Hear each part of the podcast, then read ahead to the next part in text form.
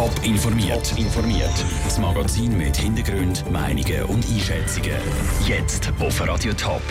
Wieso das Open Air 3 Weiher St. Gallen gleich nicht in die Grabenhalle zügelt und wie Sicherheitspolitiker die Anti-Terrormaßnahmen vom Bundesrat einschätzen, das sind zwei von den Themen im Top informiert. Im Studio ist der Dave Burkhardt.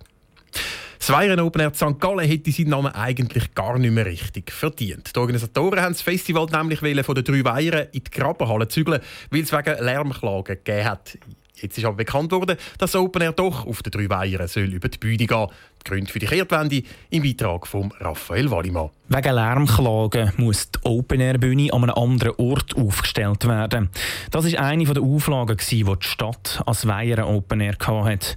Für die Organisatoren war das zu viel und sie wollten ihre Veranstaltung in der Grabenhalle durchführen. Heute ist aber überraschend bekannt worden, dass sich die Organisatoren doch noch mit der Stadt haben können einigen wie der OK-Präsident Dario Emnisecker sagt. Wir haben mit dem Stadtrat die Missverständnisse können aufklären, was es gegeben hat, hier nach seinem positiven Entscheid. Wir freuen uns jetzt einfach auf das Jahr und das wird riesig. Ich glaube nicht, dass es wieder gleich kommt wie letztes Jahr. Da kann man sich nicht vorstellen, dass es wieder so ein Theater gibt. Mit Theater von letztes Jahr meint der Dario Emisecker die Lärmklagen, die es von Anwohnern gegeben hat. Auch der St. Galler Stadtrat will ein Theater verhindern. Der Stadtpräsident Thomas Scheintlin ist erleichtert, dass die Veranstalter sich jetzt mit den Auflagen haben können abfinden. Der Stadtrat hat immer gesagt, dass er es gut finden wenn das könnte auf den drei stattfinden. Wir sind eigentlich jetzt auch in dem Sinne einfach sehr konsequent geblieben. Wir haben auch die Bewilligung wieder in die Aussicht gestellt, wo wir angefragt worden sind. Und überrascht hat lediglich das Hin und Her vom Veranstalter. Ein Hin und Her sollte es jetzt nicht mehr geben.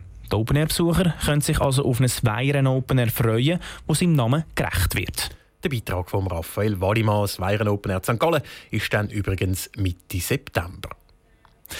Der Bundesrat präsentiert einen ganzen Strauß von Massnahmen, um den Terrorismus besser zu bekämpfen. Es soll erstens schärfere Strafen geben, zweitens mehr Mittel für die Polizei und drittens Empfehlungen an Gemeinden und Kantone, um Radikalisierung zu verhindern. Was Sicherheitspolitiker zu diesen Massnahmen sagen, im Beitrag von der Vera Büchi. Zehn Jahre Gefängnis für das Unterstützen von Terroristen statt wie bis jetzt fünf Jahre. Das ist ein Vorschlag vom Bundesrat, um den Terrorismus stärker zu bekämpfen.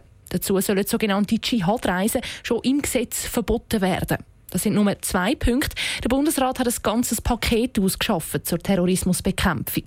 Genau der umfassende Ansatz, der brauche ich auch, sagt der Schaffhauser SVP-Nationalrat Thomas Hurter. Sicherheit ist etwas, das wir immer weiterentwickeln müssen. Das gefällt in der einen Seite an daheim bei der Erziehung, dann geht es über Gesetzgebung und dann geht es über die Organisationen, die die Sicherheit garantieren müssen. Und das bleibt das Paket auch in der Zukunft. Wichtig ist, dass die Massnahmen weiterentwickelt werden. Und genau das mache ich der Bundesrat ja jetzt. Die Pläne kommen aber nicht nur von rechts, sondern auch von links Lob über. Zum Beispiel von der Thurgauer SP-Nationalrätin Edith Graf-Litscher. Mein erster Eindruck von dem Massnahmenpaket zeigt, dass es in die richtige Richtung geht, dass der Bundesrat unsere gesetzlichen Grundlagen, der aktuellen Gefahrenpotenzial, vor allem auch von einem terroristischen Anschlag gegenüber anpassen und es macht Sinn. Der Nachrichtendienst soll darum in Zukunft mehr Daten bekommen, vor allem auch aus dem Ausland, damit Anschläge schon verhindert werden können. Ein Überwachungsstaat, der auch unbescholtene Bürger ins Visier nimmt, sieht der Thomas Hurter aber weit weg. Die Grenze die ist immer sehr schwierig natürlich. Oder? Einerseits ist die Freiheit die absolute und auf der anderen Seite ist einfach der Terrorismus auch. Und grundsätzlich muss man sagen, die Gewaltbereitschaft ist gestiegen auf der Welt, der Terrorismus verändert sich, man muss die Früherkennung möglichst vorantreiben. Und jede Situation, die man verhindern kann, ist ein Erfolg. Trotzdem dürfe der Rechtsstaat nicht ausgehöhlt werden, meint SP-Nationalrätin Edith Graf-Litscher. Wenn der Nachrichtendienst in Zukunft mehr Daten bekommt, müsse auch der Nachrichtendienst selber besser überwacht werden. Dass man die Aufsicht stärkt, dass man alles daran setzt, dass die Aufsicht unabhängig ist und dass der Nachrichtendienst sich einfach in seinen gesetzlichen Vorgaben tut bewegen. Wenn es da notwendig ist, auch mit ausländischen Nachrichtendiensten zusammenarbeiten, muss das in begründeten Fällen möglich sein. Möglich sein soll in Zukunft auch, dass die Schweizer Behörden einfacher gegen die Terrorfinanzierung vorgehen können. Für das soll das Geldwäschereigesetz angepasst werden.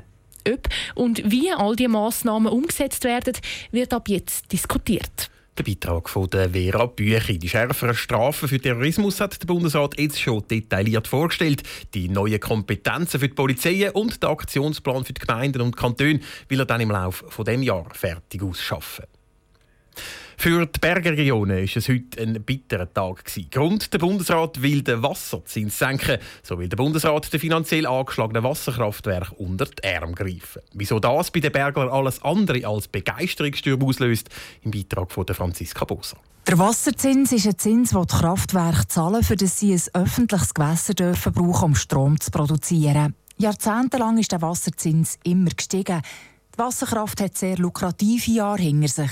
Seit ein paar Jahren geht es aber steil abwärts, sagt Bundespräsidentin Doris Leuthard. Seit etwa drei, vier Jahren hören Sie auch viele Wasserkraftbetreiber, die sagen, wir können nicht mehr unsere Kosten decken, wir sind nicht mehr profitabel und darum ist der Druck jetzt gekommen, dass wir beim Wasserzins etwas machen. Künftig soll der Wasserzins flexibilisiert werden. Im ersten Schritt wird man den Zins aber von den heutigen 110 Franken pro Kilowatt Bruttoleistung auf 80 Franken senken.